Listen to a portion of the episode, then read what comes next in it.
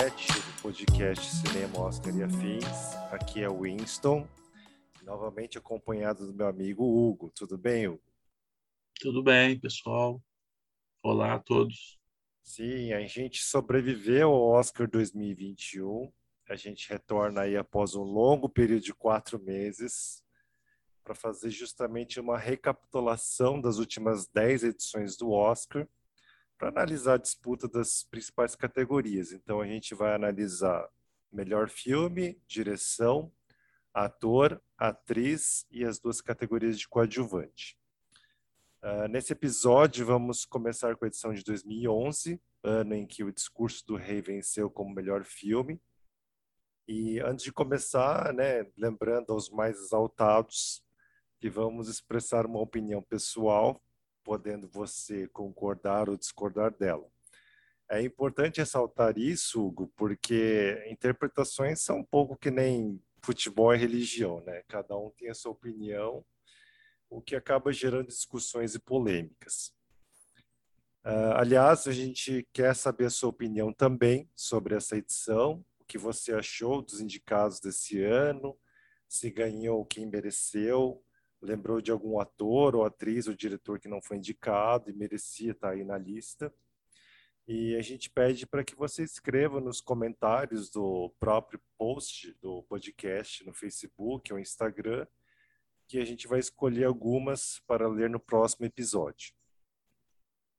Então, começando aí pela cerimônia de 2011, que infelizmente já entra para a história por causa de uma das piores duplas de hosts, né, que teve a Anne Hathaway e o James Franco. Você lembra, Hugo? Lembro, lembro. Anne Hathaway, coitada, né? Ficou ali perdida. James Franco não sabia nem o que estava fazendo ali direito. Eu acho que James Franco foi drogado para essa cerimônia, assim, tem fortes indícios, né? Mas o que me chama atenção é que, nossa, será que ninguém viu nos ensaios que eles não tinham nenhuma química?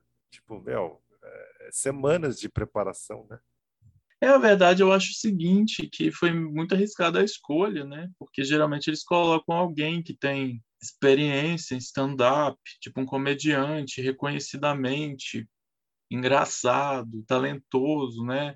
Ou um apresentador de talk show. Aí eles escolheram os dois, assim, eu acho que naquela pegada de ah, é, o, o Oscar está perdendo audiência, vamos tentar chamar o público mais jovem e tal, mas não sei, eu acho que não adianta ficar tentando chamar o público mais jovem. É isso aí, o público mais jovem está indo para outros, é. outros campos mesmo, e não vai ser porque a Anne Hathaway vai apresentar o Oscar que eles vão assistir o Oscar. Isso já faz 10 anos é, eles estão né, tentando sempre trazer o público jovem, só que né, há 10 anos já eles não têm interesse em nada do Oscar, né, que dirá agora. Né? Pois é, porque eles estão com interesse em outras coisas, em séries, enfim. É, é um movimento natural. Né? O Oscar não vai chamar mais atenção quanto costumava chamar. É. Existem outras formas de formas de entretenimento agora, né? Não é mais só cinema né? Então, é, foi arriscado e gerou muitos. Né, não sei nem se na época já tinha meme, mas tem muitos memes, né, da, da cerimônia 2011. Pois é, eu acho que eles escaparam, viu? Porque se fosse agora, meu Deus do céu. A Anne Hathaway, na época, ela é muito querida, né? A Anne Hathaway, depois, o pessoal começou a achar ela meio chata, né? No, eu acho que foi no Oscar 2013, quando ela ganhou o Oscar dela de atriz coadjuvante, o pessoal já já, já ela já ela acumulou muitos haters naquela temporada, né, de de 2013. Eles achavam os discursos tudo muito chato, tudo muito bobo.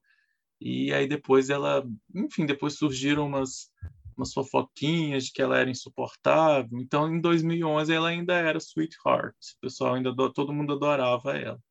Mas depois ela meio que angariou a antipatia de muita gente. Assim. Ah, mas também aquele, então... aquele papo ali furado de que ah, não merecia ter ganhado o Oscar. Ah, eu acho tão insuportável esse tipo de coisa. Sabe, você tem que estar agradecido que você ganhou, independente se. se, se ela falou que... isso? Falou. Ela falou. Ai, horrível isso. Bom, voltando aqui. É, hum. E 2011 também foi o segundo ano que tivemos 10 indicados a melhor filme. É, agora em 2022 a gente vai voltar a ter 10 indicados obrigatórios. É, é um regulamento aí que pode ser muito benéfico em boas safras, mas também um pesadelo em anos ruins, né, Hugo? Que, que filme uhum. que você lembra quando teve filme ruim? O filme que eu lembro que foi em 2010 é, foi o filme da Sandra Bullock, né? um sonho possível. The Blind Side, que, que, ganhou, que ganhou uma indicação a melhor filme, né? Bizarro. Teve indicação a melhor filme e a melhor atriz, né? Que a Sandra Bullock ganhou. Mas ele entrou por quê? Porque a Sandra Bullock era a favorita da temporada e ela carregou o filme, né? Pois é. Você vê a força, né? Mas quando tem esses dez, essas 10 vagas para a categoria principal, isso acontece muito.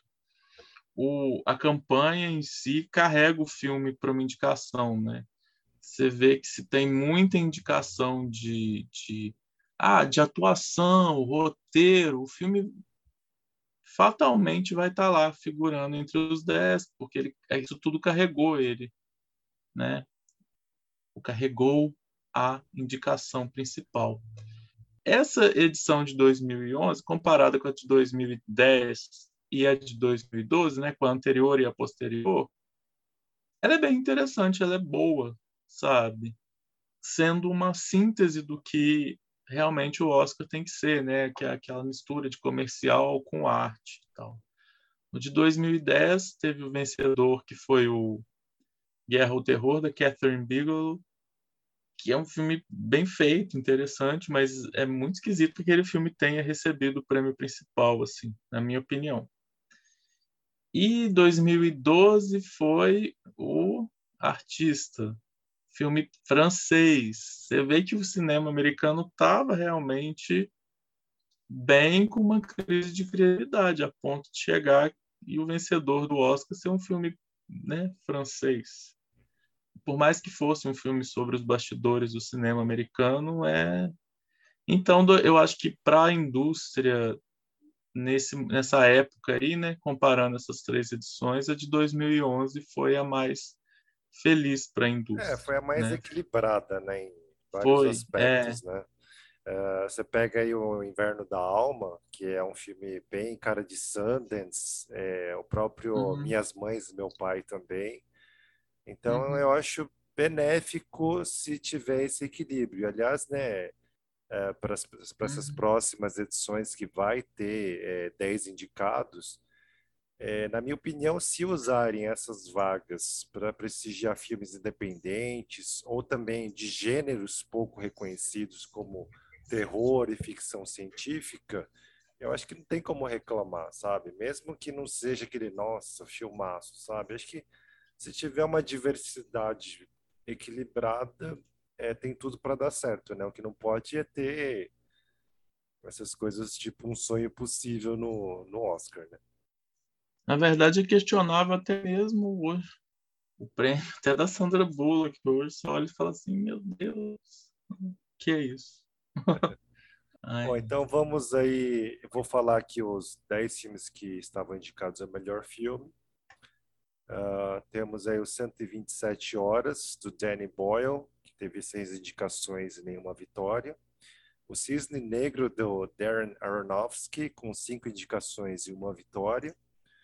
O Vencedor é, do David Russell, sete indicações e duas vitórias. A Origem do Christopher Nolan, com oito indicações e quatro vitórias. Minhas Mães e Meu Pai, da Lisa Cholodenko, quatro indicações, nenhuma vitória. O Discurso do Rei, do Tom Hooper, 12 indicações e quatro vitórias. A Rede Social, do David Fincher, oito indicações e três vitórias. Toy Story 3, do Lee Unkrich, uh, cinco indicações e duas vitórias. Bravura Indômita dos irmãos Coen, com 10 indicações e nenhuma vitória, foi o maior perdedor da noite. E o Inverno da Alma, da Deborah Granick, é, com e entrou pra... indicações e nenhuma vitória. O Bravura Indômita entrou para o hall lá, né, dos maiores perdedores da história, né, 10 indicações, Sim. 10 derrotas. Eu acho o máximo. Esses filmes cheios de indicações. Eu acho, porque significa que o filme foi bom. Ah, ganhar um detalhe, sabe? Assim. É, dos que eu lembro, inclusive, é. desses maiores perdedores com 10 indicações, é, são dois filmes do Scorsese, né? É o Irlandês, não ganha nada, e o uhum. Gangues de Nova York, que também teve 10 indicações e também não ganha nada, né? É, você vê filme do Scorsese, não é, não é um não é um recorde negativo. É um filme muito bem feito, um filme né, que, que foi bem sucedido em todas as áreas, né? todas as categorias. Ah, mas deve ser meio frustrante, né? Tá com 10 indicações e não ganhar nada, né?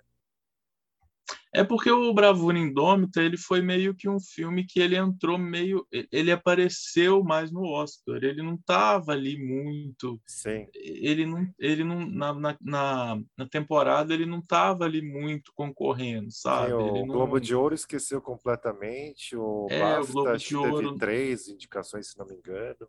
É, ele, ele cresceu mesmo no Oscar, entendeu? Então, é. era muito difícil ele chegar aparecer no Oscar dessa forma e ainda por cima levar prêmio, né? Assim, então foi, foi eles é, é, um filme ótimo, né? Assim, eu assisti na, na época, mas não, eu lembro de ter uma impressão muito boa do filme, muito bom. A, a protagonista muito a protagonista que concorreu em coadjuvante muito boa, Sim. né?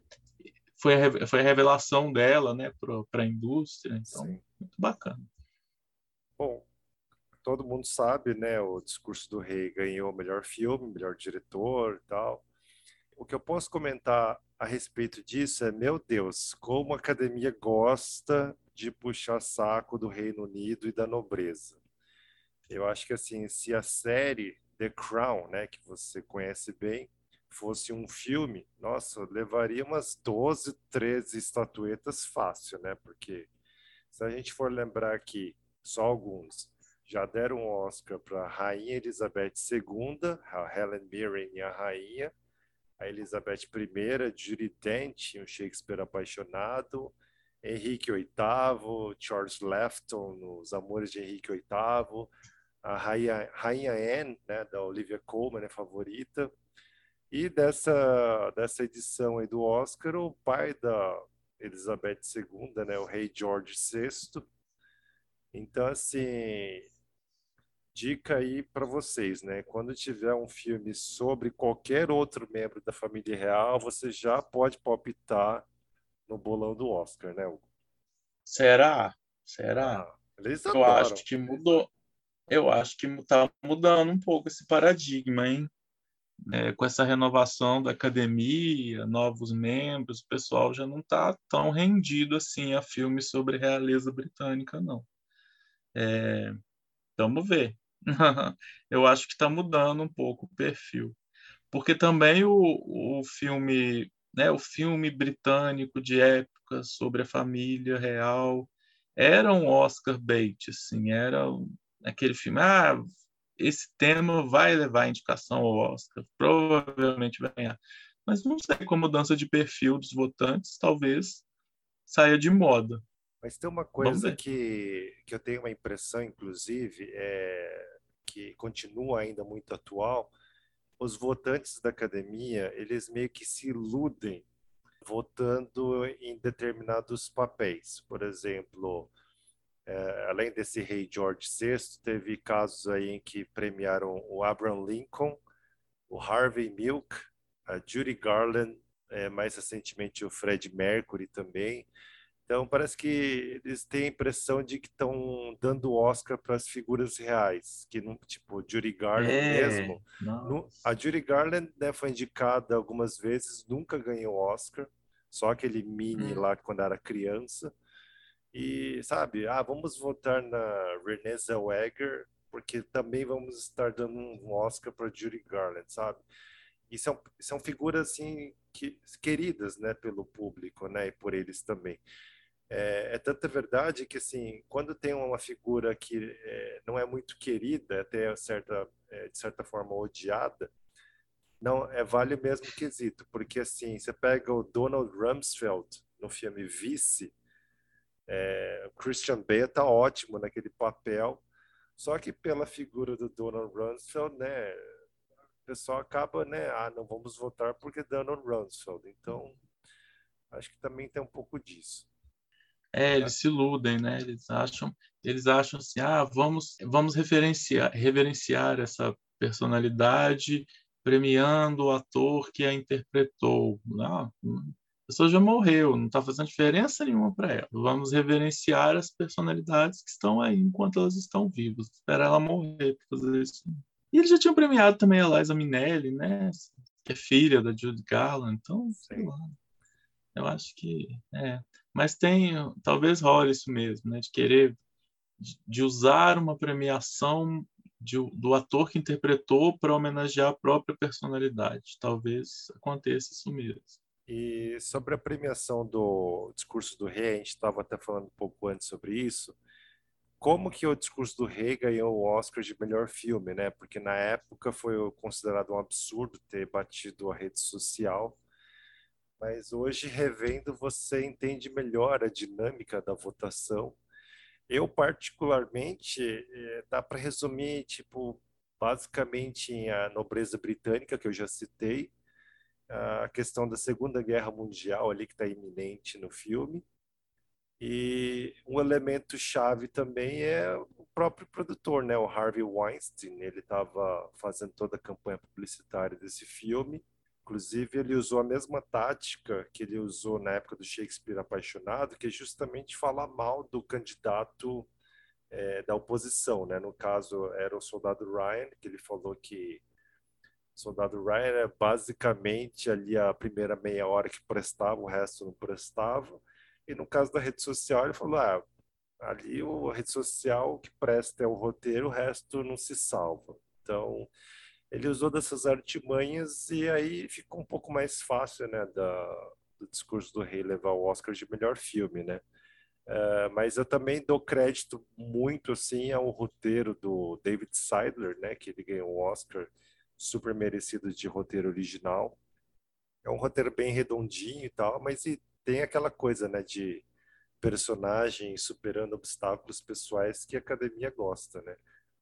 É, eu acho que, enfim, tem Harvey Weinstein, né, no, por trás do discurso do rei, mas como eu já falei outras vezes, assim, para mim, em regra, o vencedor do Oscar de melhor filme, ele tem um perfil de filme que, que assim, que vai atingir maior quantidade de pessoas, né? Você vai ver que um adolescente vai assistir, uma senhora assiste, e todo mundo consegue se conectar com aquela narrativa, se conectar com os personagens. E o discurso do rei, por ser essa narrativa de, de uma superação, por mais que seja um membro da realeza, todo mundo se identifica. É uma história é uma história bonitinha de superação. A rede social, ela já é um filme mais complexo. Igual eu já comentei, é um drama corporativo, né? Discutem ali quem que é dono, quem que é dono da ideia, quem que merece, é, quanto que cada um merece receber daqui, daquilo ali, é, né, diluição de, ação, de ações.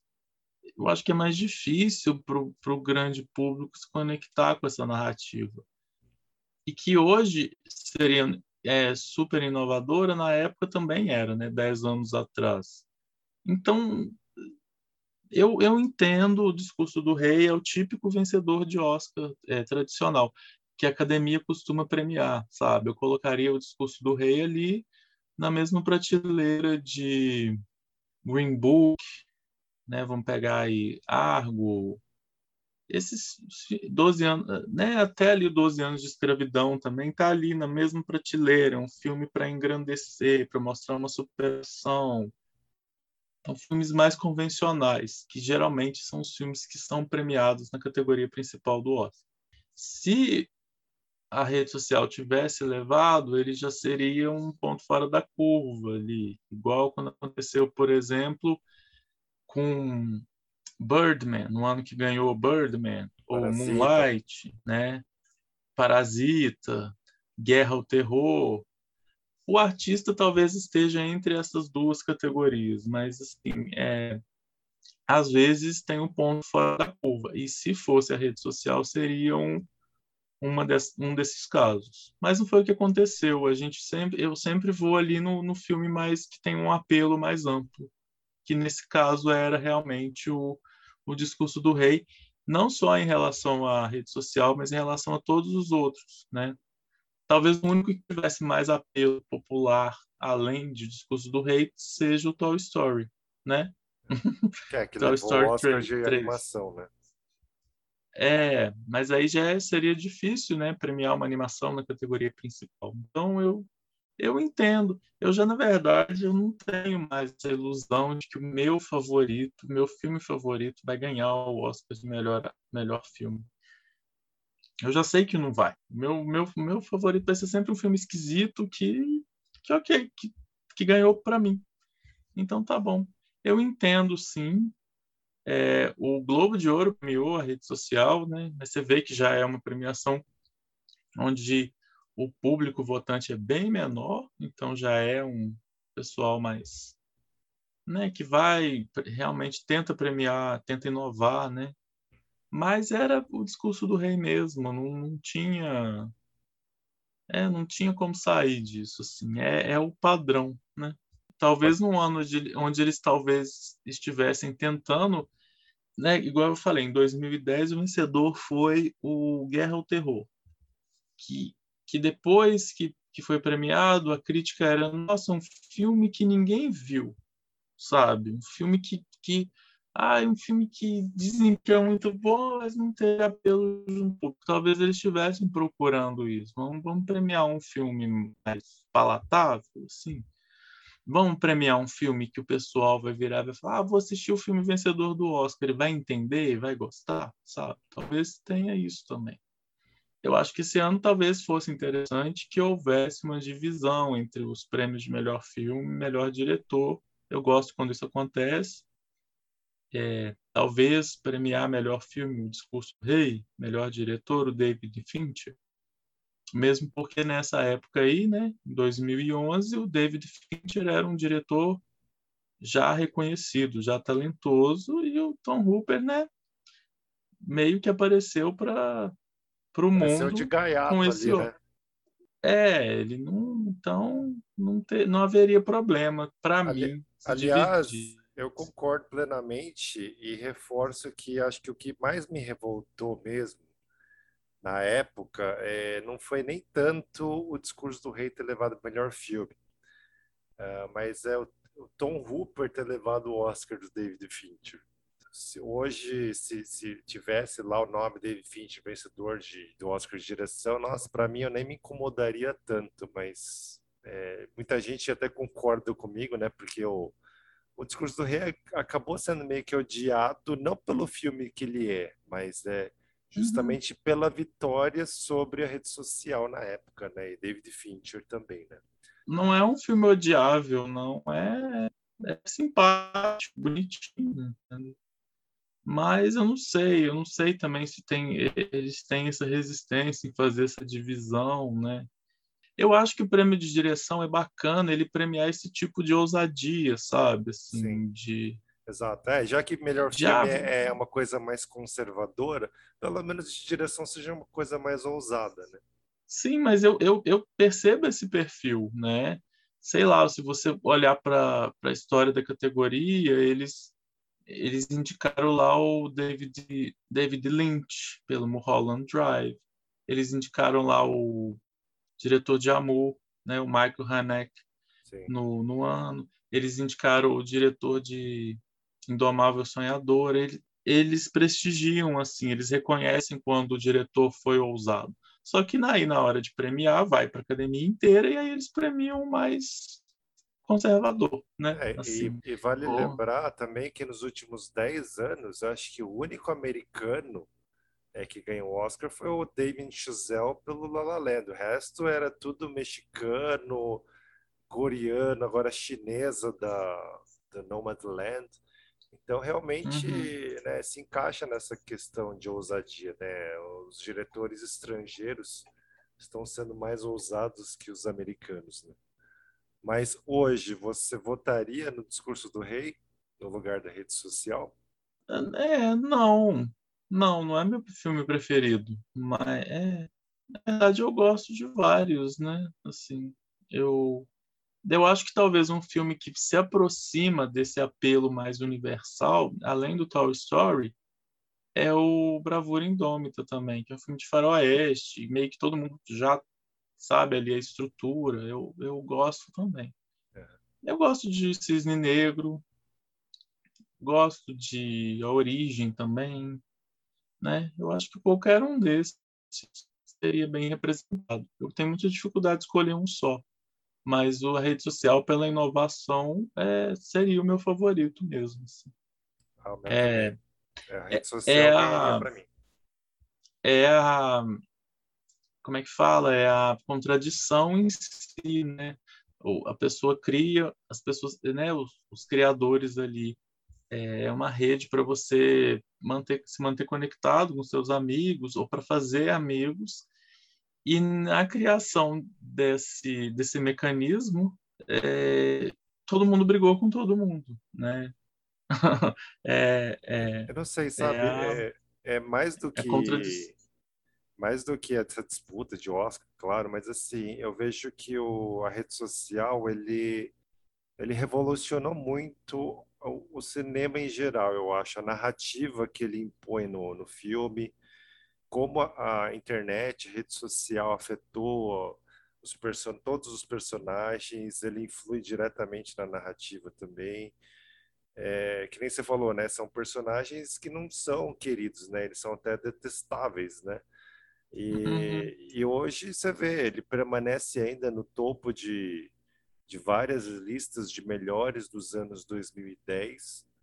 E o discurso do rei ninguém lembra, né? É, tá ali no esquecido no canto, ah, é um filme ok, sabe? Mas uhum. o Oscar acabou até de certa forma prejudicando a imagem do filme, né? No final das contas.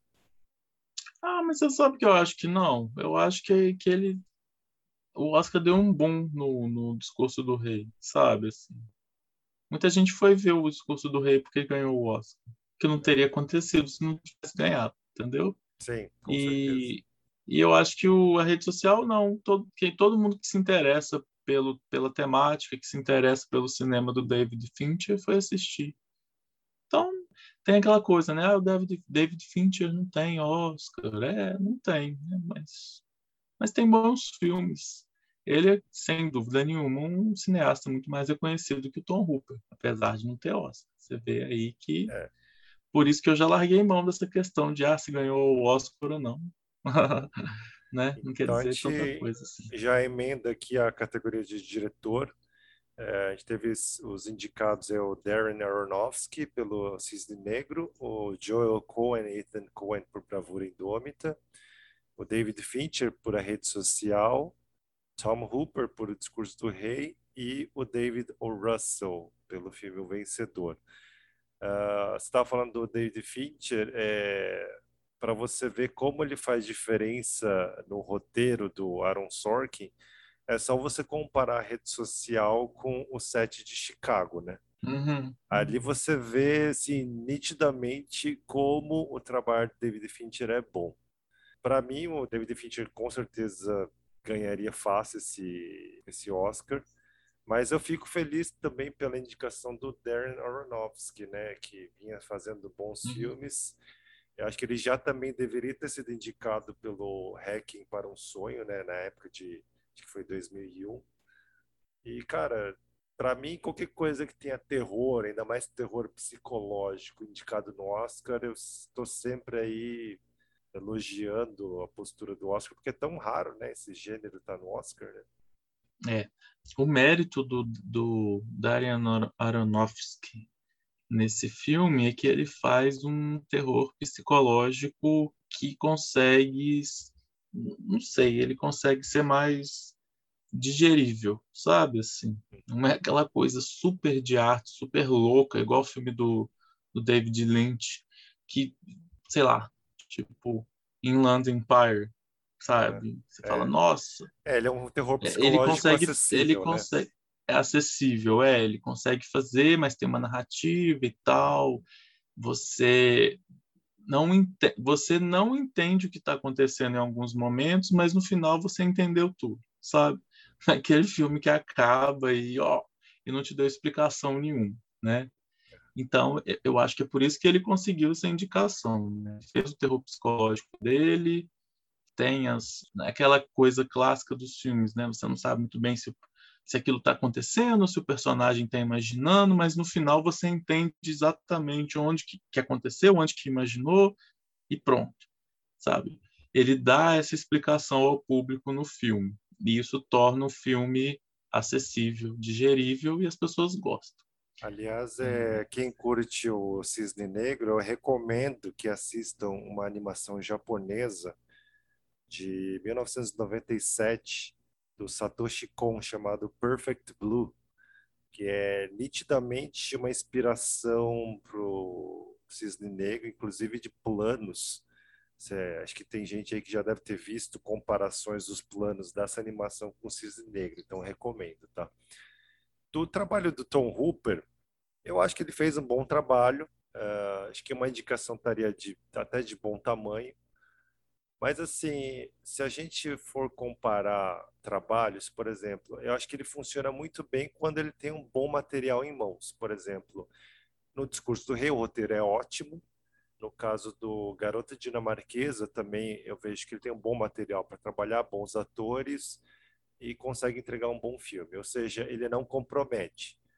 Mas quando ele tem um material ruim, no caso Cats, aí você vê quem que é realmente o diretor, sabe? Então, é, eu acho meio frustrante, assim. É, você vê que ele depende do material. Se for um material ruim, ele não, não, não se mostra um bom profissional, sabe?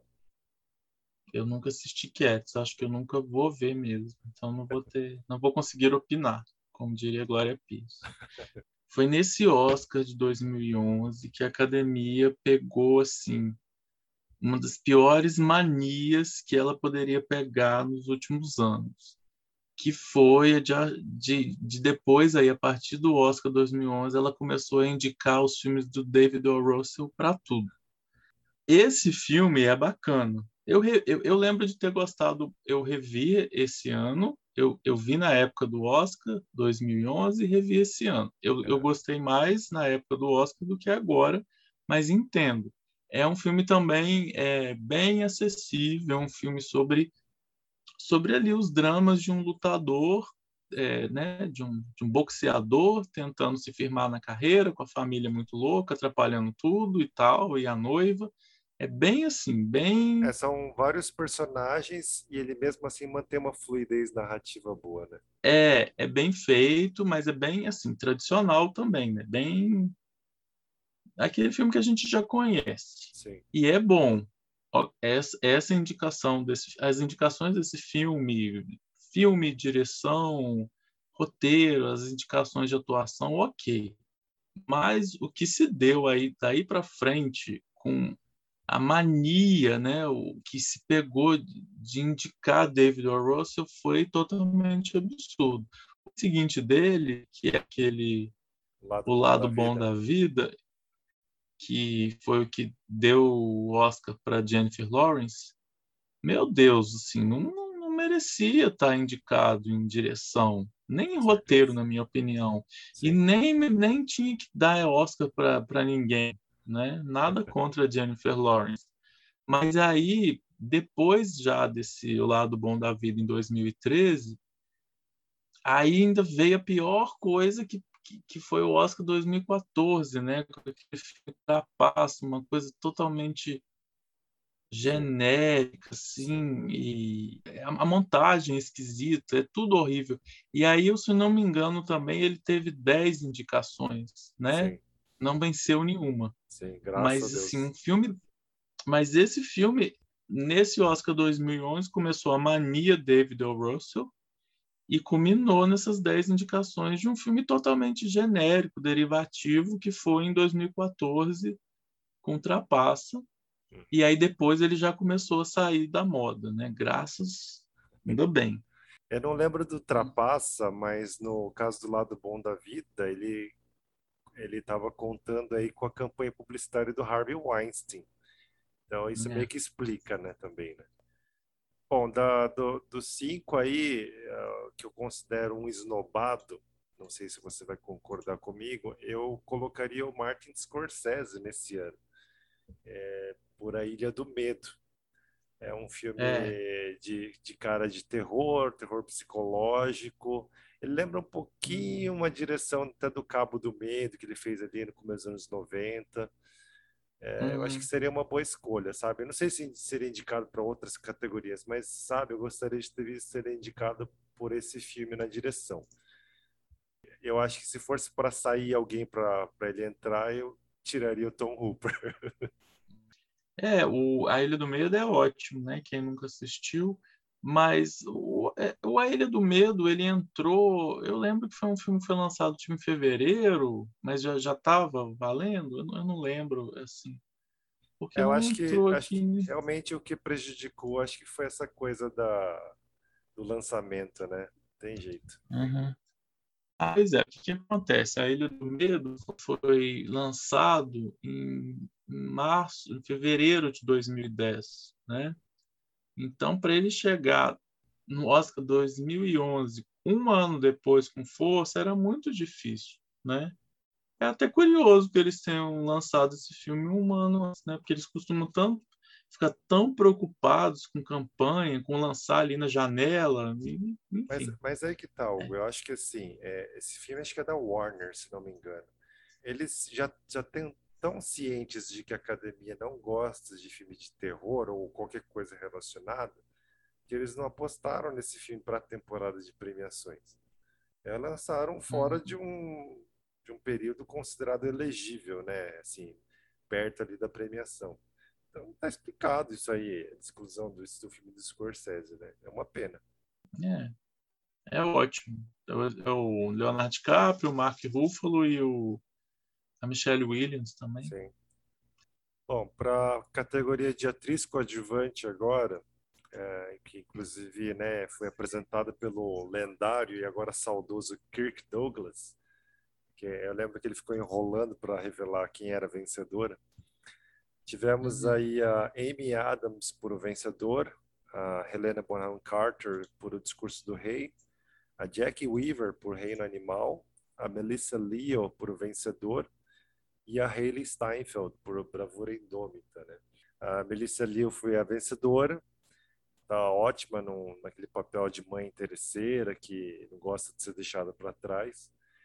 Tem uma história curiosa, né, que a, a, Paramount, né, ela concentrou os esforços de campanha é, mais no Christian Bale. E para piorar, né, a categoria de atriz coadjuvante estava disputando entre ela e a Amy Adams no próprio filme. E aí o que, que ela fez, né? Ela, mesmo ela vencendo o Globo de Ouro, é, ela decidiu bancar o próprio a própria campanha publicitária. Então ela contratou uhum. fotógrafo, uhum. tirou foto dela para revista, comprou espaço publicitário muita gente não via com bons olhos isso, mas no final das contas o esforço dela valeu a pena, né? Ela levou o Oscar de atriz coadjuvante. Nossa, eu já li algumas coisas sobre esse, essas campanhas que a Melissa Liu é, financiou por conta própria, e foi justamente isso que você falou, né? Eles eles tinham um filme e, e, claramente a atuação mais chamativa do filme é a do Christian Bale. Então eles investiram tudo ali no, na campanha dele, não, né, não deixaram a Amy Adams e a Melissa de lado, mas é, o foco era conseguir o Oscar pro, pro Christian Bale, né? Ela percebeu isso e ela viu, e eu acho assim, que ela viu ali que ali era a grande chance da carreira dela de conseguir o Oscar, entendeu? É, é, é tem umas questões assim éticas, né? Ah, ela, ela estava pagando do próprio bolso as revistas para publicarem. E eu não consigo entender essa questão ética. Então, se o estúdio paga para divulgarem um Christian Bale, ok. Agora a própria atriz ir lá e pagar, não pode. Assim, ah, ela pagar. Porque aí, se ela estava pagando, não é porque ela estava divulgando o filme, ela estava divulgando a ela mesma. Eu, eu acho que não, eu acho que ela viu aí que era a grande chance da vida dela de conseguir um Oscar e ela agarrou com, com tudo, sabe? Não, não acho eticamente errado. Eticamente errado não tem nada. Só que o que acontece é hum. que esses chatos de plantão é, entende que uhum. ah, ela está pagando o próprio bolso, então quer dizer, ela está comprando um Oscar, sabe? É coisa assim para gente que não tem que fazer da vida, reclamar dos outros, é, é, sentir uma dor no é, cotovelo. Você, é, você não pode pagar para divulgar a sua campanha, mas se pagarem para você, tudo bem, é mais ou menos isso, né? se o estúdio sim. paga para te divulgar, ok. Agora, se a pessoa paga, que é isso, que absurdo, que antiético. E ela fez, né? É uma campanha até quem tiver curiosidade de pesquisar aí, é, que é aquela for, for Your Consideration, que põe, que o ator põe a foto e é até meio cafona assim as fotos que ela tirou. Ela ela fez uma produção meio caseira, sabe? É, as amigas maquiaram. Mas deu certo, assim, é, é, foi, eu acho, é uma das, é uma das histórias, é, é uma das últimas edições onde teve, rolou uma história de bastidor interessante, divertida, sabe? Tem, e, e, ultimamente eles têm colocado tantas regras, não pode isso, não pode aquilo, não pode presente, não pode nada, essa coisa está ficando muito sem graça, entendeu? E, e deixa o povo dar presente, deixa o povo fazer campanha e pronto. Eu acho que tem que fazer o seguinte: é o que eu costumo dizer, é, tem que ser equivalente ao, ao, ao voto da voto que a gente dá na eleição, né? O candidato quer te dar presente, aceito. Se você estiver precisando, se você estiver precisando da, da, dentadura, se você estiver precisando do, né, no caso da, das premiações de cinema, teve aquele ano do, ai, como é que chama o filme da da Amy Adams? Do Tom Ford, é, Animais, Animais Noturnos. Noturnos. É, ah, Animais Noturnos, porque o Tom Ford deu um perfume super caro para o pessoal do Globo de Ouro e não sei o que, deixa dar o perfume também. Você recebe o presente que for. Na hora de votar, você vota no que você acha que foi a melhor produção. Será que esse pessoal que trabalha com isso não consegue fazer essa diferenciação?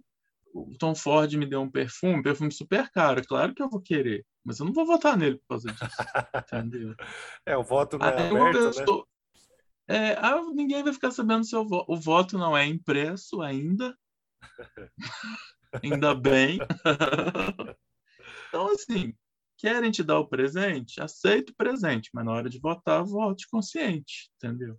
Será Olha, que esse pessoal não consegue fazer isso? Ah, eu vou votar numa porcaria porque a pessoa me deu um presente bom? Sei lá. Olha, não... você falou de discernimento, é, assim, só sendo breve, é. É, do membro da academia pode até ser que tenha alguns, mas nossa, no Globo de Ouro acho que não muito, viu? Pois é, mas os, em tese os, os, críticos, né, que são os membros do Globo de Ouro, são os que deveriam ter mais discernimento, né? Deveria, porque, né? Porque porque o, os, os, membros da academia são muitos atores, produtores, eles podem ficar assim, ah, agora o jornalista não, ele tem que entender o que, que aquele presente ali significa. Se votar ah. numa pessoa é o cúmulo do, do, do, da falta de noção, né? Assim, qual, qual a credibilidade de uma crítica escrita por essa pessoa, entendeu? Bom, pelo menos a performance da Melissa Liu era boa eu ficaria meio chateado se ela fizesse todo esse esforço por uma performance meia boca, sabe? Tem gente que não gosta. Tem gente que, que acha muito caricato, que acha que é aquela típica mulher branca de subúrbio, barraqueira. Não, tem gente que odeia. Não, tem gente que odeia essa essa, essa vitória dela, né? Assim, é, e dá para entender também. Eu gosto. É, tem a Amy Adams, que tem um personagem maior, né, e, mais importante dentro da narrativa também, assim. Eu acho que foi uma das maiores chances dela, assim, dessas, acho que seis indicações que ela teve, né, até agora. Eu acho que foi uma das melhores chances dela, né? Se, se de repente a Melissa ali não tivesse feito isso, de repente ela poderia ter vencido, né? Eu acho que é um, é um personagem diferente da, da filmografia dela, aquela coisa durona, né? Que normalmente ela é toda mais uhum. delicada e nesse ela tá, né? Tudo bem que a, uhum. fisicamente ela não muda muita coisa, mas eu acho que o uhum. jeitão dela é uma coisa diferente do, do que eu vi dela, sabe? É, eu gosto da, da Amy Adams, eu acho que seria bacana ela ter ganhado um Oscar por um mestre. Ah, sim. No, Concordo. No lugar da Anne Hathaway. No ano, lugar da Anne Hathaway. Que é. ela também sai da zona de conforto, né? Ela faz uma mulher meio fanática, assim, sim, religiosa, sim. então. Sim, é muito... eu acho que inclusive é o melhor papel dela, né? Uhum. Uh, eu também não ficaria é, triste se ela tivesse ganhado na primeira indicação, né? Eu sei que as chances são praticamente remotas, mas é, aquele June Bug que ela estava indicada como coadjuvante, eu acho que ela também uhum. merecia, sabe? Mas, enfim, a Rachel Weisz estava né, imbatível aquele ano. Das cinco indicadas, a que eu menos gosto é a Helena Bonham Carter. Eu acho, inclusive, que ela só foi indicada pela força do filme e também uhum. porque no mesmo ano ela tinha feito uma rainha também do Alice no País das Maravilhas, né? Uhum. É, são dois papéis bem distintos, né? Só que, né? Ela acabou acumulando isso aí e acabou ganhando a indicação, mas pelo papel no discurso do rei, eu não indicaria ela não. É, ela estava no, no pacote, né? O discurso é. do rei. Chegou a ganhar BAFTA, acho, com com essa interpretação. É, então... É, mas das cinco indicadas, é, eu acho que as melhores, na minha opinião, além da Melissa Liu, que eu acho que mereceu o Oscar dela, sim. Eu acho que a Hayley Steinfeld está muito bem no filme, para a idade dela, acho que 14 anos na época. É, mas é fraude, né? Ela está nessa categoria, é uma fraude. Ah, tá. Porque ela é protagonista do filme, entendeu? Não. Ela é mais protagonista que o próprio Jeff Bridges, né? Mas é Sim. é aquela coisa, ah, porque é adolescente, aí vamos indicar na categoria coadjuvante, né? Eu preferia aí que tivessem colocado a Hayley Steinfeld na categoria principal, porque ela é, e talvez, sei lá, a Annette Bening, que estava na categoria principal aí, entendeu? É. Annette Bening é bem ela é bem coadjuvante no filme que ela foi indicada. Verdade. Só que foi uma questão de foi uma questão de campanha, assim, sabe? O minha, minhas mães e meu pai, ele fez uma campanha longa. Eu acho que, se eu não me engano, ele estreou em, em Berlim em 2010, Sim. um ano antes do Oscar é, 2011. Também, e aí né? já e aí já veio desenhando aquela campanha de que a Annette Ben estava muito boa e que aí já chegou no Globo de Ouro, já, ela já ganhou e tal. E aí o Bravura Indômita apareceu ali no finalzinho da temporada. E aí eles perceberam que o máximo que eles iam conseguir de, de, de indicação para Hayley Steinfeld seria uma na categoria coadjuvante. Mas ela é ótima, foi a revelação dela e ela é muito boa também concordo, ela é uma ótima atriz, muito espontânea, mesmo ela sendo uma iniciante ali na carreira, nossa, ela tá tete a tete ali com um veterano que é o Jeff Bridges, né? O que não é uhum. nem um pouco fácil, ainda mais com o diálogo rápido do roteiro dos Coen. Nossa, assim, uhum. foi um, realmente um achado. Eu acho que ela também tem um ótimo carisma nesse filme já, e eu gosto muito de um outro filme que ela fez é, pouco depois, que é aquele Quase 18, que é uma comédia também. Hum. Ela tá ótima nesse filme. E dessa categoria também, eu acho que vale destacar também o trabalho da Jack Weaver, para um filme bem menor, um orçamento minúsculo comparado a outros, do que é o Reino Animal. É uma performance discreta, mas, nossa, muito eficiente. É até aquela fala mansa, né? Mas aquela coisa mente diabólica, né? Então, nossa, é um personagem é. ótimo também.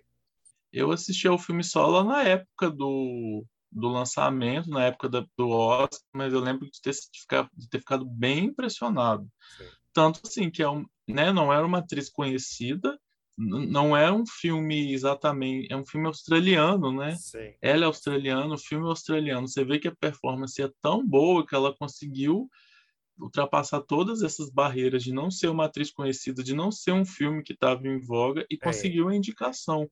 Nem devia ter Hã? dinheiro para campanha publicitária também, né? Pois é, nem para fazer umas fotos cafona igual da Melissa Liu, entendeu? Então, assim, eu acho que se talvez fosse uma atriz mais famosa num filme que tivesse ali é, que tivesse ali no, no, de fato na temporada, que tivesse sendo comentado em outras categorias, ela seria uma forte candidata a ganhar. Ela não é Sim. porque realmente Nossa, eu, eu, assim, engraçado, eu quero rever até esse filme. Eu lembro de ter ficado muito impressionado. Quando eu fui assistir o filme, ela já estava indicada, ou estava para ser indicada. Você, você começa assim, mas por que, que essa mulher foi indicada? Não está fazendo nada nesse filme. E aí, na hora que você vê a hora que ela aparece, você fala, nossa, realmente. Então, quem nunca viu, eu acho aí uma. Sim. É assim, para mim, dessa categoria, é a performance mais impressionante, sabe? É tão impressionante que, que conseguiu ser indicado, né? Apesar de ser um filme que estava totalmente fora.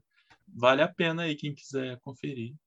Só, só para encerrar a categoria de coadjuvante, é um esnobado, no caso uma esnobada que eu incluiria aí no lugar da Helena Bonham Carter seria Olivia Williams, que ela está muito bem no filme do Polanski, o escritor fantasma. Então, é. eu incluiria ela. Bom, vamos para a categoria de ator coadjuvante. Vou ler os indicados. Christian Bale, vencedor. John Hawkes, Inverno da Alma. Jeremy Renner, por Atração Perigosa. Mark Ruffalo, Minhas Mães e Meu Pai. E o Geoffrey Rush, por O Discurso do Rei. Quem ganhou foi o Christian Bale, super merecido, né? Ele interpreta o boxeador Dick. Ele emagreceu mais de 13 quilos, né? é, já que o, a figura real era viciado em crack na época. E uhum. nessa coisa de emagrecer, engordar, usar maquiagem, o Christian Bale, né? Então, isso aí já chama a atenção de qualquer membro da academia, né? Mas é uma interpretação boa, eu acho que ele mereceu esse Oscar. O que é, e assim, abrindo um parêntese aí, é isso para mim eu já cansei um pouco, sabe? Desse, dessas transformações físicas radicais. Ai, fulano emagreceu não sei quantos quilos, fulano engordou não sei quantos quilos. Eu já estou um pouco cansado disso, porque outro dia eu vi uma foto, é, acho que era do Joaquim Phoenix, que engordou não sei quantos quilos para fazer um personagem depois de ter emagrecido não sei quantos para fazer o Coringa. Aí já tá todo mundo lá comentando, ai, nossa, que ator, que não sei o que. Eu falei, gente, ele é um super ator por outros motivos. Esse negócio de ficar engordando, emagrecendo, você ficar achando que a pessoa é um ótimo ator por causa disso, entendeu? É Mas lógico é... que, por exemplo, aí, no caso do Christian Bale, ele eu acho que o processo de emagrecimento deve ter ajudado ele a, a, se situar no personagem. Né? O Christian Bale, com uma aparência saudável, você não consegue acreditar que é um viciado. Mas, enfim, é, teve sua época. Eu espero que eles. Né? E realmente é uma boa interpretação. Né? E, e o que às vezes é lamentável é que às vezes se resume a isso. Ah, emagreceu horrores para interpretar. Não é isso. Não é isso que é boa da interpretação. Sim, sim. São é, outras é, coisas. Ele está todo alucinado nesse papel, é divertido é. e ao mesmo tempo dá pena do personagem. Não, realmente, a é. atuação dele é ótima. E eu concordo, né? Infelizmente, a academia adora premiar por esses motivos, né? Inclusive maquiagem de prótese. E uma coisa que vale dizer, ah, sei lá, Ryan Gosling foi indicado por La La Land porque ele aprendeu a tocar piano. Meu, se você é, é. ator, é. se você é ator, você vai interpretar uma música, é óbvio que você tem que aprender a tocar o piano, né? Ok, claro, não é fácil você aprender a tocar piano com, sei lá, 30, 40 anos de idade, do zero, mas, cara, faz parte da profissão, né? Acho que o importante é o resultado final, não os preparativos, no caso, né? Importante é a atuação, né? Exato, exato. É, não, eu só quis abrir um parêntese, porque não que seja injusto no caso do Christian Bale, né? Eu, é uma atuação boa, mas é porque às vezes o pessoal resume dessa forma se você precisa de um, de um ator X com tal perfil e você quer que seja o fulano, mas aí ele precisa engordar 30 quilos. Procura um ator que seja o mesmo perfil dele, que seja 30 quilos mais gordo, sabe? Assim abre espaço para mais gente. Você não precisa ficar fazendo uma sanfona com os mesmos atores de sempre. É, isso sem contar os é... problemas de saúde que isso pode ocasionar, né? Porque, por é... o, o, Tom Hanks, né? Ele fazia isso também, náufrago e tal, e ele acabou ficando com diabetes, né? Por causa dessas coisas, ele teve que parar, né? Então. É, ele diz que acredita que a, a diabetes que ele desenvolveu tenha, esteja relacionado com isso, né? Com essas transformações físicas. Uhum. E às vezes o ator nem é tão bom assim, e aí mergulha na transformação física dessa e fica todo mundo achando que é alguma coisa de muito especial. Porque você pensa bem, você tá ali um ator caminhando ali, ninguém te leva a sério, aí do nada você resolve, vai lá e faz um filme onde você emagrece, onde você engorda, e aí vão passar a te achar um grande ator. Não caiam nessa esparrela, não, não é isso.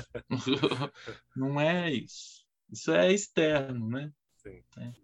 Bom, do, da seleção aqui, acho que todos acho que merecem a indicação, pelo menos da forma que eu vejo. Acho que um que estava ali próximo de ganhar esse Oscar era o Geoffrey Rush. É, é era o segundo ó, lugar ali. Né? Ele estava é. ótimo nesse papel. acho que só não ganhou mesmo também, é, além da, da, votação, é que Geoffrey Rush já tem um Oscar, né? Pelo uhum. Shine de 97 que ele ganhou. Mas ele poderia ter ganhado por esse filme. E eu também gosto muito dele no Contos Proibidos Marquês de Sade, né? Mas, enfim, isso é uma uhum. outra história. Bom, mas assim, desses cinco que estão indicados aqui, você acha que Christian Bale realmente é o, o merecedor da estatueta? Sim, eu gosto do Jeffrey Rush também. Gosto. Mas aí aquela coisa, como ele já tinha ganhado, o Christian Bale também era, já nessa época, era reconhecidamente um ótimo ator. Ok. Dos do cinco, ele é que tem a performance mais longa, né? Ele que tem o maior tempo de tela também. Sim. Isso favorece, né? Ele ele tá ele, ele tá ali, ele é meio que ele é co-protagonista do filme, né, junto Sim. com o Mark é, Wahlberg. O... Tem aí o, o, Mark Ruffalo, que finalmente conseguiu a indicação dele ao Oscar, né? E, de, e, depois entrou também na moda. Aí começaram a indicar Mark Ruffalo. Nossa, é mesmo, viu? Né? Indicaram assim. A única indicação que eu gosto do Mark Ruffalo é essa. É, As outras verdade. eu acho realmente é, bem desnecessário. Eu acho bem estranha aquela indicação. Spotlight também. Nossa, nada Spotlight pior é. ainda, né? Aquela é, mas então, exagerada. É, esse eu, eu, eu gosto de apontar assim, quando que começou a mania, entendeu? Então, nesse Oscar aí, 2011, começou a mania David O. Russell e a mania Mark Ruffalo. Que parece que eles entram no piloto automático da academia, sabe? Ah, ele tá tão bom. É. Para mim, é. Mark Ruffalo deveria ter sido indicado primeira vez em 2008 como coadjuvante por Zodíaco. Acho que ele está uhum. fenomenal naquele papel do investigador David Toski. Inclusive, postei essa semana aí o, no quadro aí do Esnobado, mas não esquecido, o filme do David Fincher também.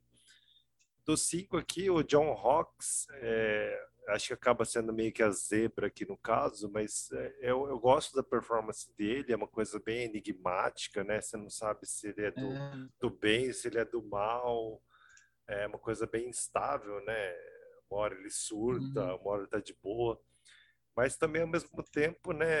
Parece que aquele típico, como ele era desconhecido, né? É o típico papel que parece que rotula o, o ator, sabe? Nossa, Uhum. Esse cara aqui só sabe fazer papel esquisitão, sabe? É, ele, e ele tem um perfil de ator independente também, assim, um perfil, digo, físico, né? Do, daquele tipo de ator que a gente costuma sempre ver em filme independente, né? É um ator bacana, sim, bacana mesmo.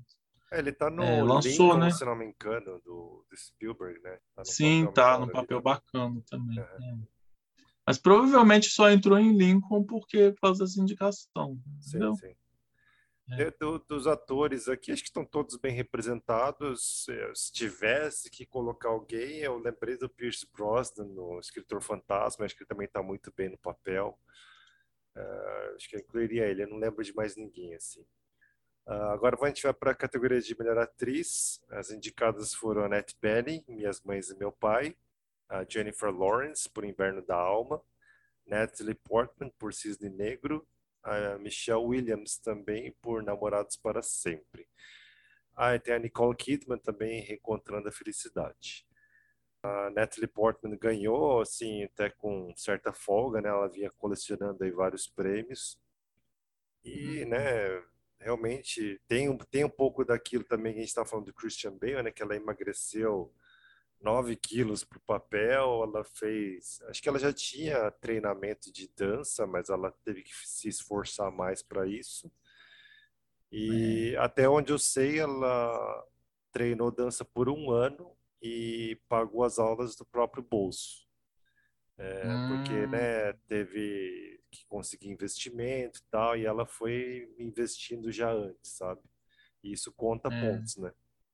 É, uma... Cisne Negro também é cheio de histórias de bastidor. Sim, tem uma controvérsia, não sei se é isso que você ia falar, que levantaram hum. essa questão de que nas cenas da dança é, não era a Natalie Portman, era uma dublê de dança, uhum. é, que inclusive né, ela ficou apagada aí na, na temporada de premiações, parece que ela foi proibida de dar entrevista. Mas daí o David Fincher ele botou uns panos quentes em cima, dizendo que 80% das cenas de dança foram feitas pela própria, própria Natalie Portman. Eu não sei se realmente isso é verdade, mas enfim, teve essa controvérsia. É o Darren, o Darren Aronofsky, né? Você falou David Fincher. Ah, desculpa. Darren Aronofsky falou que 80% era da Natalie Portman. Não, pois é, é, surge realmente tem essa polêmica, né? Ah, é, a bailarina que fez 80, que fez a maior parte das cenas, e a Natalie Portman sequer se deu o trabalho de, de mencionar o nome dela em nenhum dos discursos. Aí começa as histórias, né? Mas, assim, esse questionamento é válido, porque se grande parte da campanha para ela, na temporada de premiações, da campanha para Natalie Portman, foi era usando isso? Ah, porque ela ficou um ano treinando balé. Porque, assim, o que aconteceu foi o seguinte: é, balé clássico é uma coisa muito difícil. Aquelas, aqueles profissionais eles passam anos é, treinando, né? É muito sacrifício para atingir a excelência. E o problema da campanha desse filme é que eles praticamente queriam convencer. Acho que a Natalie Portman tinha feito balé quando era criança e depois retomou os treinos para esse filme. Eles praticamente queriam convencer que a Natalie Portman tinha virado uma bailarina de alto cheia. nível treinando um ano, sabe? É, eu exagero, uma coisa que não precisava ser feito. E aí eu acho que os profissionais também falaram, uai, então, então o que a gente está aqui treinando aqui há anos, passando sacrifício, não, não é a Natalie Portman que é boa. Ela que fez um ano de balé e foi lá, fez todas as cenas e tal. É. Enfim, a porcentagem de cenas onde é Natalie Portman, onde é dublê, a gente nunca vai saber, né? Enfim, é por isso que eu acho que essas histórias de bastidor têm que ser deixadas de lado ela não tem que ser, igual você falou, aprendeu a tocar piano, aprendeu a dançar. A gente não sabe até que ponto que o piano que está tocando é o ator ou que é uma dublagem, até que ponto ela que está dançando. Eles são atores, tem que olhar a atuação, entendeu? E, e, esse filme tem, né? Parece que o, o Cisne Negro é um filme com orçamento muito baixo. Inclusive, os efeitos especiais nele são até um pouco. Você vê que não é tão bem feito, sabe? Sim. E tem a história de que, ah, aquelas histórias, né, de que a Natalie Portman fraturou uma costela durante as, né, naquelas pegadas que os bailarinos fazem e tal. E aí ela falou assim, ah, eu, eu chamo o médico do, chamo o médico da produção. Aí viraram para ela e falaram assim, não, não tem, tem médico na produção. ela virou, como assim não tem médico? É, vocês podem tirar o meu trailer, mas tem que ter um médico. E aí no outro dia ou na outra semana ela chegou e o trailer dela não estava lá. o trailer dela virou um médico. E, é, tem, então, então eles né, contam esse monte de histórias, né? Natalie Portman, super estrela, estrela desde criança, mas eles tentam contar essas histórias de ah, como ah, foi difícil é, é o que é, você tá produção. Falando, é, é, esse tipo de história de bastidor é, eles uhum. aparecem uhum. na, na hora de, de, disputar um prêmio que nem um Oscar, né? É coisa de uhum. agente uhum. espalhando esse tipo de história. É, uhum. é meio que para garantir de que né, vai ter boas chances de ganhar um Oscar, né? No, tipo, ah, não vamos só basear na performance, a gente tem que lançar essas curiosidades para ganhar pontos, né? Então, é. faz parte desse circo todo, não tem jeito. E é uma ótima performance, né? Não Sim. precisava, não precisa desse. É uma boa atriz, é uma ótima performance, não precisa desse carnaval todo, né? Mas aí o povo faz essas coisas. Baseado nisso tudo, é válida a reclamação da dublê. De, de, eles queriam convencer de que a Natalie Portman era tudo, então eu, eu acho que é válido, é válida a reclamação do pessoal, os profissionais de dança, né? É, é isso. Sobre a ainda sobre a Natalie Portman, só última, uma última coisa. Eu acho um papel muito bom, aquela coisa da aspirante, a dançarina, ganhar papel, aquela emoção, ao mesmo tempo aquela pressão enorme, pressão da mãe. Só que uma coisa que eu não, não curto muito, essa coisa do, da coisa sexual com a Mila Kunis, sabe? Eu achei uma coisa é meio... É apelativo, off, né? Meio, é, é meio é. off ali, mas enfim, mas acho que merecido o Oscar dela. Sobre a Annette Bening, uh, eu ainda tenho a impressão de que uma hora o Oscar dela vai chegar, sabe? Só que hum. eu, eu acho que assim, o, o, timing dela já passou, né? É, acho que hoje um, se lançarem um filme, ah, Annette Bening, nossa, não vai automaticamente o nome dela para a lista de consideração. Eu acho que se ela ganhar, vai ser como um coadjuvante, porque né, cada vez mais pessoas mais velhas é mais difícil o papel. E tem que ser aquele papel assim, nossa, fora da curva também, sabe? Mas se não for isso, eu acho que ela não tem mais chances, não. É, eu acho que não. Eu acho que o Oscar da Annette Bening era beleza americana, sabe? Uhum. Não rolou, né? Tinha uma Hilary Swank no caminho. É. É, tinha uma Hilary Swank no caminho dela duas vezes, duas porque vezes. as duas vezes onde a Hilary Swank ganhou o, o Oscar, a número dois ali era a Annette Bening, né? Exato. A segundo lugar. Então, se a Annette Bening não... vê a Hilary Swank na rua, ela dá uns chute é... na cara dela, sei lá. Não, e o mais curioso é que nesse ano aí de 2011, a Hilary Swank estava ali meio que para entrar, né, por um filme. É, ah, Tava, acho que o filme chama Conviction. Ah, tá. É, então ela tava ali para entrar. Eu falei, nossa, mais um ano, Annette Penny e Hilary Swank, né? Tem ali, existe ali um karma, né? eu tô olhando aqui, ó, nesse, vamos lá, eu acho interessante essa curiosidade. Nesse ano da, da da Annette Bening concorrendo, a Hilary Swank foi indicada ao SAG Awards, uhum. junto com a Annette Bening, né? Foi no SAG Awards de 2011, a categoria de atriz principal foi Natalie Portman, Annette Bening, Nicole Kidman, Jennifer Lawrence e Hilary Swank. Uhum. E aí, no, no Oscar, a Hilary Swank foi substituída pela Michelle Williams, uhum. né? Então, então, Hilary, então mais, uma vez iam estar as duas ali. É. O SEG foi a Natalie Portman que ganhou, né?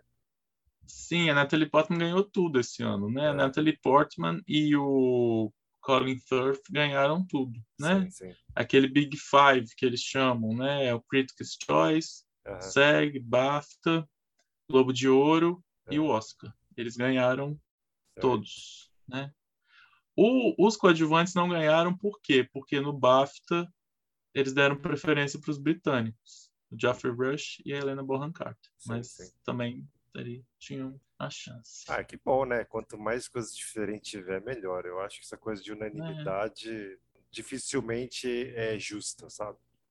Eu acho que o interessante desse Oscar, dessa edição, que tanto a Natalie Portman como o, o Colin Firth, que foram os ganhadores das categorias de atuação principais, era o filme da vida deles, entendeu? Assim, no sentido de não que vai ser o melhor atuação, mas é o filme não, não sei, você vê que é Sim. o filme ali para eles ganharem esse prêmio e todo mundo achar legal, sabe? É um papel para ganhar o Oscar, né?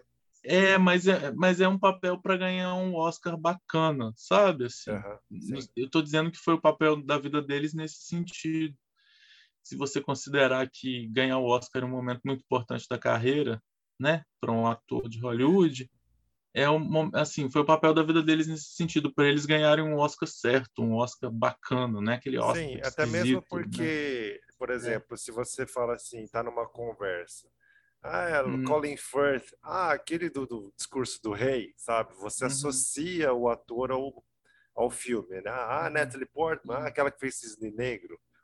Portman, o pessoal fala de, de, de Guerra nas Estrelas, né? Porque Nossa, eu... pelo amor de Deus.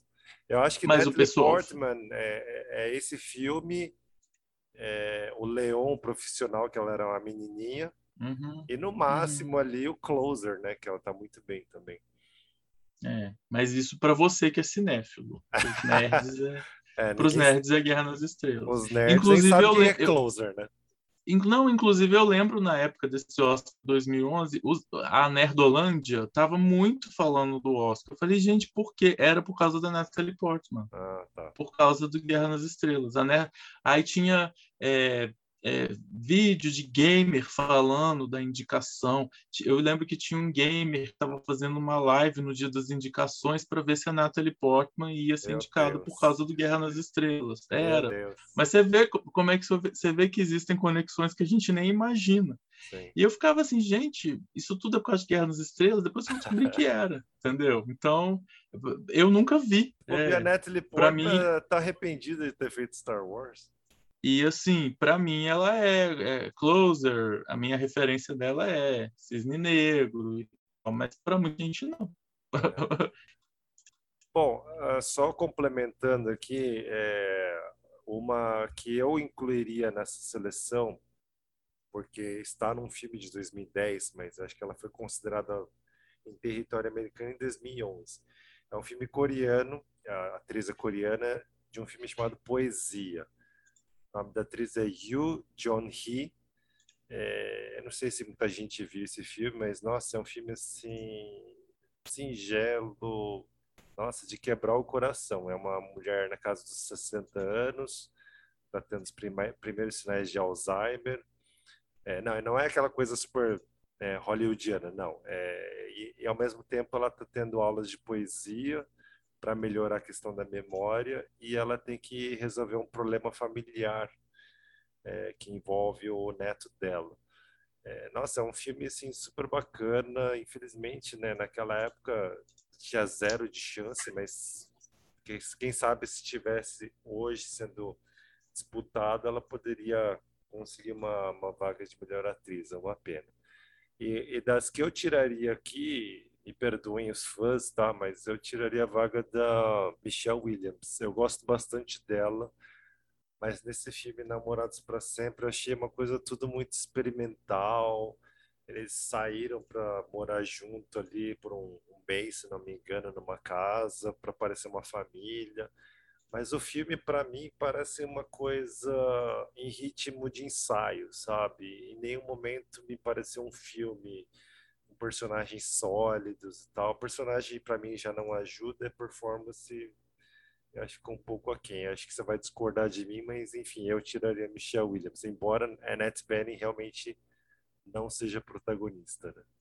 É, eu tô olhando aqui, a Annette Bening tem praticamente o mesmo tempo de tela do Mark Ruffalo, então Aham. é, ela é, teve, um, teve um hype muito grande em cima dessa performance da Annette Bening, mas não tinha chance de ganhar, não. Não, eu gosto da, da performance da Michelle Williams, mas não acho que ela tinha, tinha que ser indicada de qualquer forma, né? Mas eu, eu, eu falei também que, eu, que nesse filme ela faz par com o Ryan Gosling, que eu costumo não gostar muito, mas nesse eu gostei, assim. É, ele tá bem nesse filme. É, eu, eu acho que eu gosto até mais dele do que dela, entendeu? Sim, eu também acho. Mas eu acho que a categoria de ator tá mais cheia, acho, e aí ele ficou de fora, enfim. É, tá, é, vamos lá, no, no, comentário né, que, eu, que eu gosto de fazer. Foi aí que a Jennifer Lawrence apareceu para o mundo, né? A gente não pode esquecer isso. E, e, assim, esse daí é a primeira indicação da Jennifer Lawrence ao Oscar, foi a indicação que apresentou ela para o mundo, né, para Hollywood, e na minha opinião é a melhor indicação da Jennifer Lawrence ao Oscar. Concordo, entendeu? concordo. Porque as outras, tanto a, a, inclusive a que ela venceu, eu acho todas muito ruins, sabe? Indicações por filmes de David O. Russell, sabe? Tudo equivocado, tudo errado, sabe? É, enfim, eu gosto muito, eu acho que é o melhor papel que ela conseguiu indicação, né? Eu é gosto muito dela no, no, Jogos Vorazes também, eu, eu acho bacana. Eu acho, inclusive, que teria sido mais bacana que ela tivesse sido indicada ao Oscar pelos Jogos Vorazes do que por esses filmes do David O. Russell horríveis. Bom, é... aí eu já não concordo, porque eu odeio Jogos Vorazes. Eu acho o filme detestável. Ah, você não uma, gosta. Uma cópia hum. genérica de um filme maravilhoso japonês chamado Battle Royale. Não sei se as pessoas conhecem, mas nossa, é, é bem é. aquém, sabe? Mas enfim, eu entendo. É, realmente os, uhum. as performances do filme David. Russell são bem né, morninhas. E esse papel no Inverno Dalma é um papel difícil, né? É, um, é ela era muito nova, né? É, exato. É. E não é uma ela coisa tinha, assim tipo... carismática é. nem nada, né? Precisou realmente é. atuar, né? Eu acho engraçado que nessa, nessa edição do Oscar aí tava o tava o David o. Russell indicado a melhor diretor e, e, a melhor direção e a Jennifer Lawrence indicada a melhor atriz. E aí depois desse desse Oscar, que ela foi fazer o teste pro, pro lado bom da vida, né? E aí ele, eu lembro que na época de lançamento do lado bom da vida, eles dando entrevistas, ela contando que ela fez a, o teste para o lado bom da vida por Skype. E aí ele contando assim, é, nossa, quando eu fui fui assistir o teste dela, eu nem sabia quem era ela. Eu falei, mas como assim ele não sabia quem era ela? Ela estava indicada no Oscar 2011 lá, ela estava indicada a atriz, ele a diretora, ele não sabia quem era é, ela. É, tentou dar, né? ele tentou, é, é, eu nem sabia quem era ela, mas que tipo de diretor é esse que não está olhando nem para as indicadas a, a melhor é. atriz na própria edição que ele está indicado, sabe? e eu acho porque... que ele tentou, ele tentou um tempo assim, ele dava umas entre como se ele tivesse lançado a Jennifer Lawrence, sabe? Assim, ah, tipo, ele que a lançou para estrela, ele tentava não sei, ele tentava dar essa impressão, sabe? O que me deixava ainda com mais antipatia dele, porque ela tem essa indicação aí e ela tem os Jogos Vorazes, né? Que você não gosta, mas a gente não pode negar que foi o que, que, que a transformou numa estrela.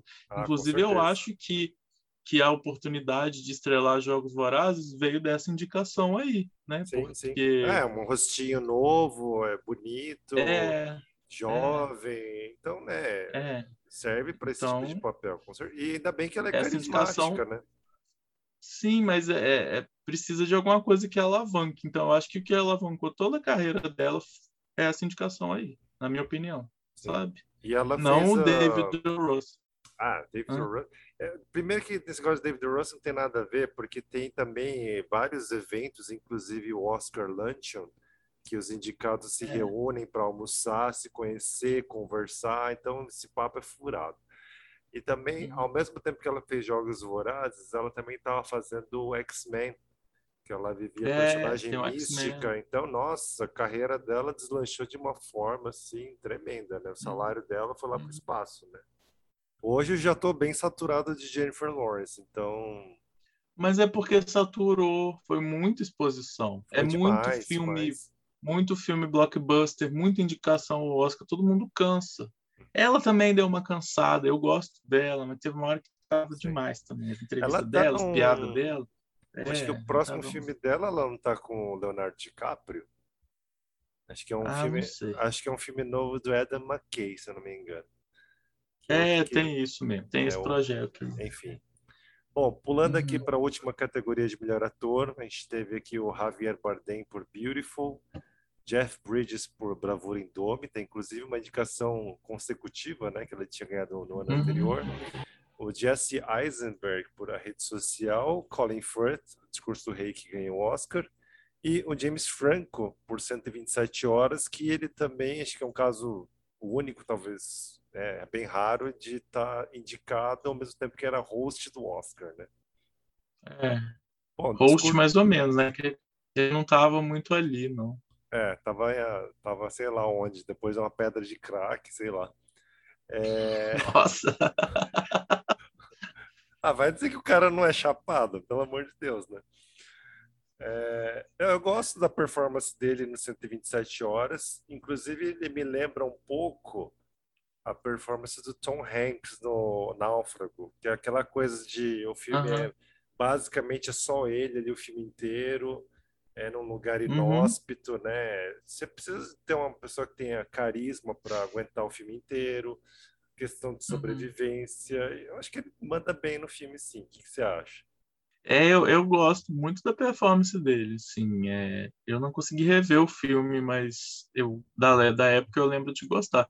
Talvez eu, eu seja aí a minha performance que está ali junto com o do Colin Firth, né? Eu, acho, assim, tem o Jesse Eisenberg, que ele tem, ele lembro que da época ele tinha um perfil assim, eu lembro de assistir, de ver uma entrevista dele, dele ser aquela pessoa muito antissocial, sabe? Que, é. O que me deixou com a impressão de que ele era praticamente o Mark Zuckerberg do filme, sabe? Eu falei, ah, então não é atuação porcaria nenhuma, é ele mesmo, sabe? Então, mas é bacana, assim, o, o trabalho. É uma categoria muito boa, só não assisti o Javier Bardem, é, e acho que nem vou assistir, sabe? Não sei, eu tenho um pouco de preguiça do filme, já li algumas coisas, todo mundo com preguiça também, então. Olha, é... só, só para te resumir a performance Javier Bardem no Beautiful, aliás, o Beautiful ele tem uma série de problemas, porque é, é o filme do, aliás, é do Alejandro González Iñárritu, ele põe tanta coisa nesse filme, que é o pai uhum. é com câncer de próstata, tem filhos problemáticos, a esposa problemática, trabalhadores chineses ilegais, comerciantes uhum. senegaleses de rua, sabe? É, é, tanta coisa. Ainda, tipo, o personagem do Javier Bardem ainda tem um, um dom ali de conversar com mortos, enxergar mortos. É, tem espiritismo direito. no meio então, também. Nossa, é, é muita coisa. Então, para você focar em uma coisa ali é muito difícil. Eu acho que sei lá, ele foi indicado mesmo pela, pelo peso do nome dele, assim. Né? Acho que, é, pelo prestígio que ele pelo tem. Pelo prestígio, uhum. né? Ele tinha ganhado o um Oscar recentemente pelo Onde, Onde os Fracos Não Têm Vez. Mas eu acho que ele não merecia estar nessa lista, honestamente. Eu gosto da performance do Jeff Bridges. Uh, eu não sei se você assistiu o filme original com o John Wayne, né, de 69, uhum. mas eu acho que ele consegue fazer um, um agente federal ali mais com aspecto mais cômico nessa versão dos Coen, né? E consegue dar mais personalidade para ele, que o, John Wayne era um personagem mais serião tal. Eu acho que ele mereceu assim essa indicação. Sobre o Jesse Eisenberg, é, eu lembro que na época eu não conhecia muito bem o ator, aliás quase ninguém conhecia, mas eu fiquei bem impressionado. Falei, nossa, seria legal, né? Um cara jovem desse ganhar o Oscar de melhor ator e tal. Mas é, depois você vê outras performances dele, você pensa assim, nossa, parece um pouco, né, a performance dele com o Mark Zuckerberg, né? Mesmo você vê um filme de comédia, aquele Zumbilândia, ele até lembra um pouco, sabe? Então, você realmente pensa assim, né, o quanto de ator tem ali de atuação e quanto tinha dele, né? Tô curioso assim, eu não sei como é que era o Mark Zuckerberg na época da faculdade, né? que é o que retrata na rede social. Mas eu, quando eu assisti a, a, rede social, o meu primeiro contato com o Mark Zuckerberg foi pelo filme. Eu não, não, não conhecia. E aí depois você vai ver, pelo menos o que eu vi do Mark Zuckerberg não tem tanto a ver ali, né? Não, não sei. Eu achei um Mark Zuckerberg um cara mais boa praça e tal. Tudo bem que era, igual eu falei, né? era o Mark Zuckerberg na época da faculdade. Não sei como é que ele era, não sei se ele se transformou, mas não, não, não vi um link tão grande entre os, os, personagens, entre o Mark Zuckerberg que eu conheci e o do filme. E ainda tem essa questão de que ele talvez é aquela coisa ali, meio, e aquela fala rápida, sempre falando rápido, raciocínio rápido, tal, e, enfim, é válida a indicação, mas vencer não, não tinha necessidade. Eu sou meio contra, assim, quando a gente não conhece o, o, o ator direito, a premiar, porque a gente tem que conhecer melhor, assim. Nem que ver realmente se é. é. Uma coisa curiosa da, dessa performance do Jesse Eisenberg é que ele sofria de toque, né? Aquele transtorno obsessivo compulsivo e ele disse que o mais difícil do papel foi justamente falar e se comportar da mesma maneira que ele lutou para se livrar, sabe, a vida inteira. Então, uhum. ele teve que voltar ao jeito que ele era antes. E uma curiosidade é que ele descobriu que o Zuckerberg fazia aula de esgrima, ele amava lutar esgrima. E aí ele chegou a fazer algumas aulas e disse que o esporte mudou a postura dele, até o modo de andar. Então, teve uma pesquisa interessante né, do, do papel, mas realmente, né, uhum assim, o roteiro, ele pegou muito bem o jeito, né? Ele, ele metralha, né, todos os, os diálogos do filme de uma forma, acho que bem impressionante. Que, acho hum. que é difícil você pegar um personagem que fale tão rápido da, da forma como está escrito e, e, ficar assim convincente, sabe? Acho que isso que mais uhum. me impressionou ali no, no uhum. papel. Engraçado contar, né? ele fez esgrima. Nada a ver. Pois é. Nada a ver. Fez esgrima pro personagem. Ai, ai. Bacana, você ver que a vida de ator é muito bacana. Pessoa, você vai, você vai, você acaba fazendo uma aula de um monte de coisa sua vida ao longo da sua é. vida, só para você vai interpretar um piloto, você vai lá e tira o brevet, porque, né? Às vezes você nem, nem, você nem precisa pilotar no, no filme de verdade, mas é. você vai lá e faz.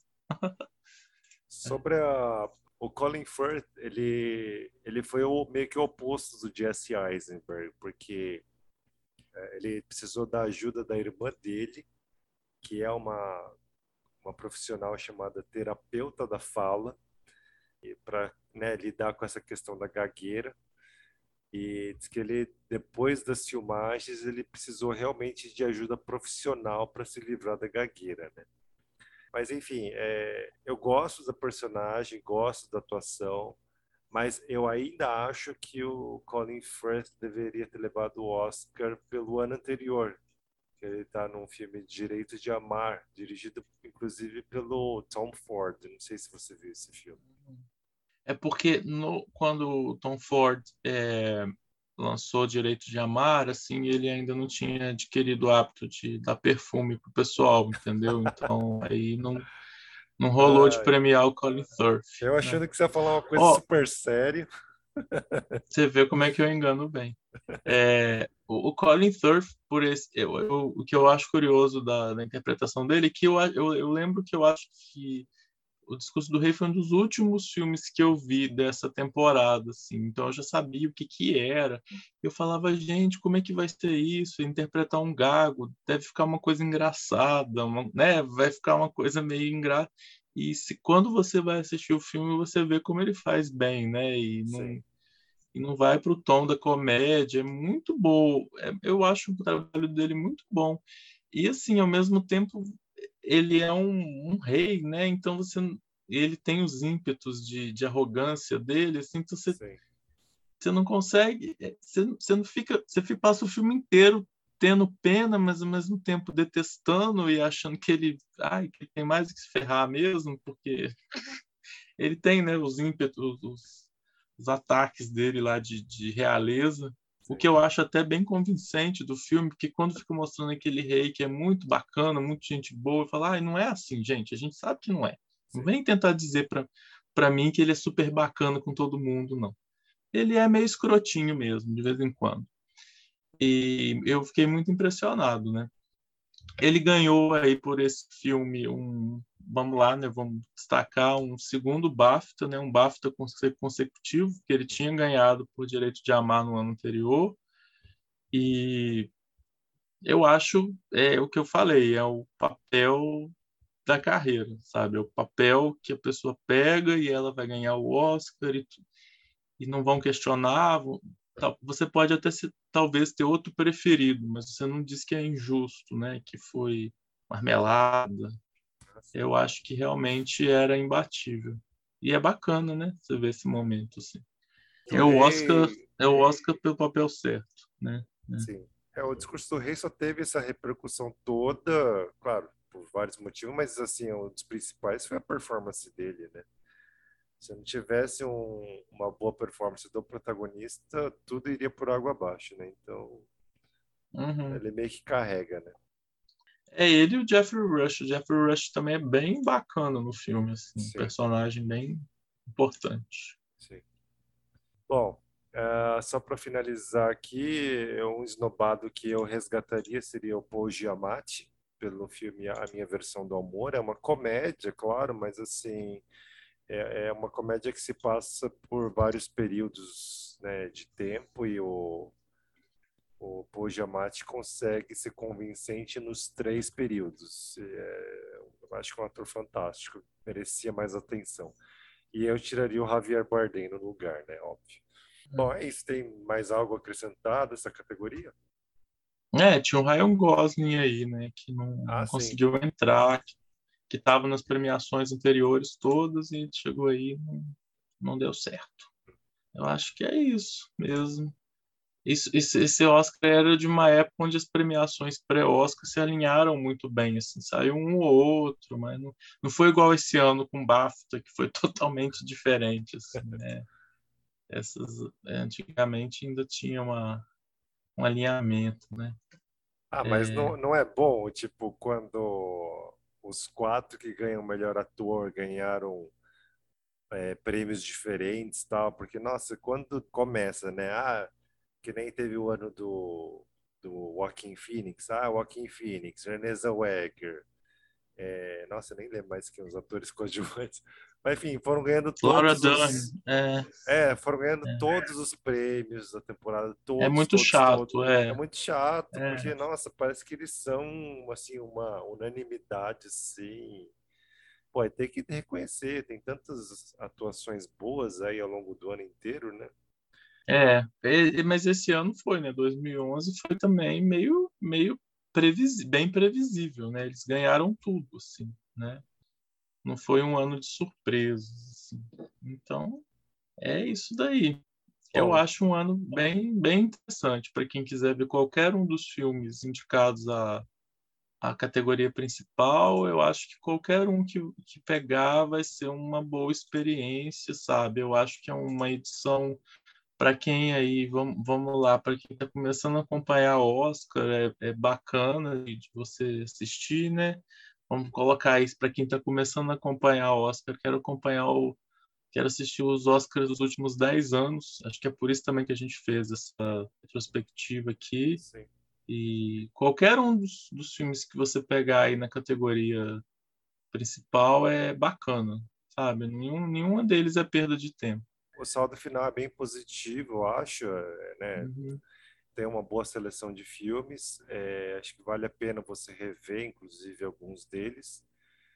E a uhum. gente quer aí, né, saber a sua opinião, se, se você, você que, se possível, assista aí o Discurso do Rei, a rede social, se você daria o, o Oscar de melhor filme para o Discurso do Rei ainda, ou se daria para a rede social.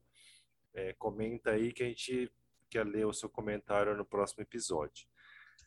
O Winston quer ler o seu comentário dizendo que tinha que ir para a rede social. Tá é, bom? por favor. Pelo menos um deles eu vou ter que ler, né? Pelo amor de Deus. Beleza. Então é isso. Ele quer gente. ler seu comentário falando assim: um absurdo, um absurdo ter ganhado.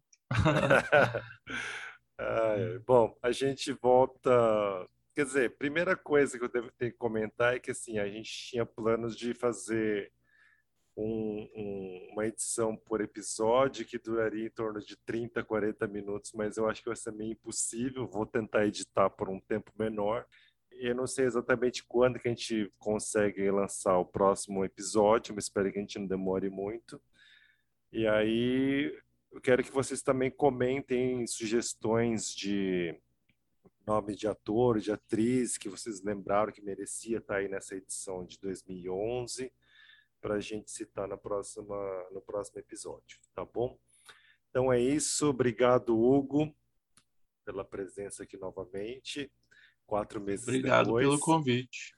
E uhum. obrigado você que nos acompanhou até o final.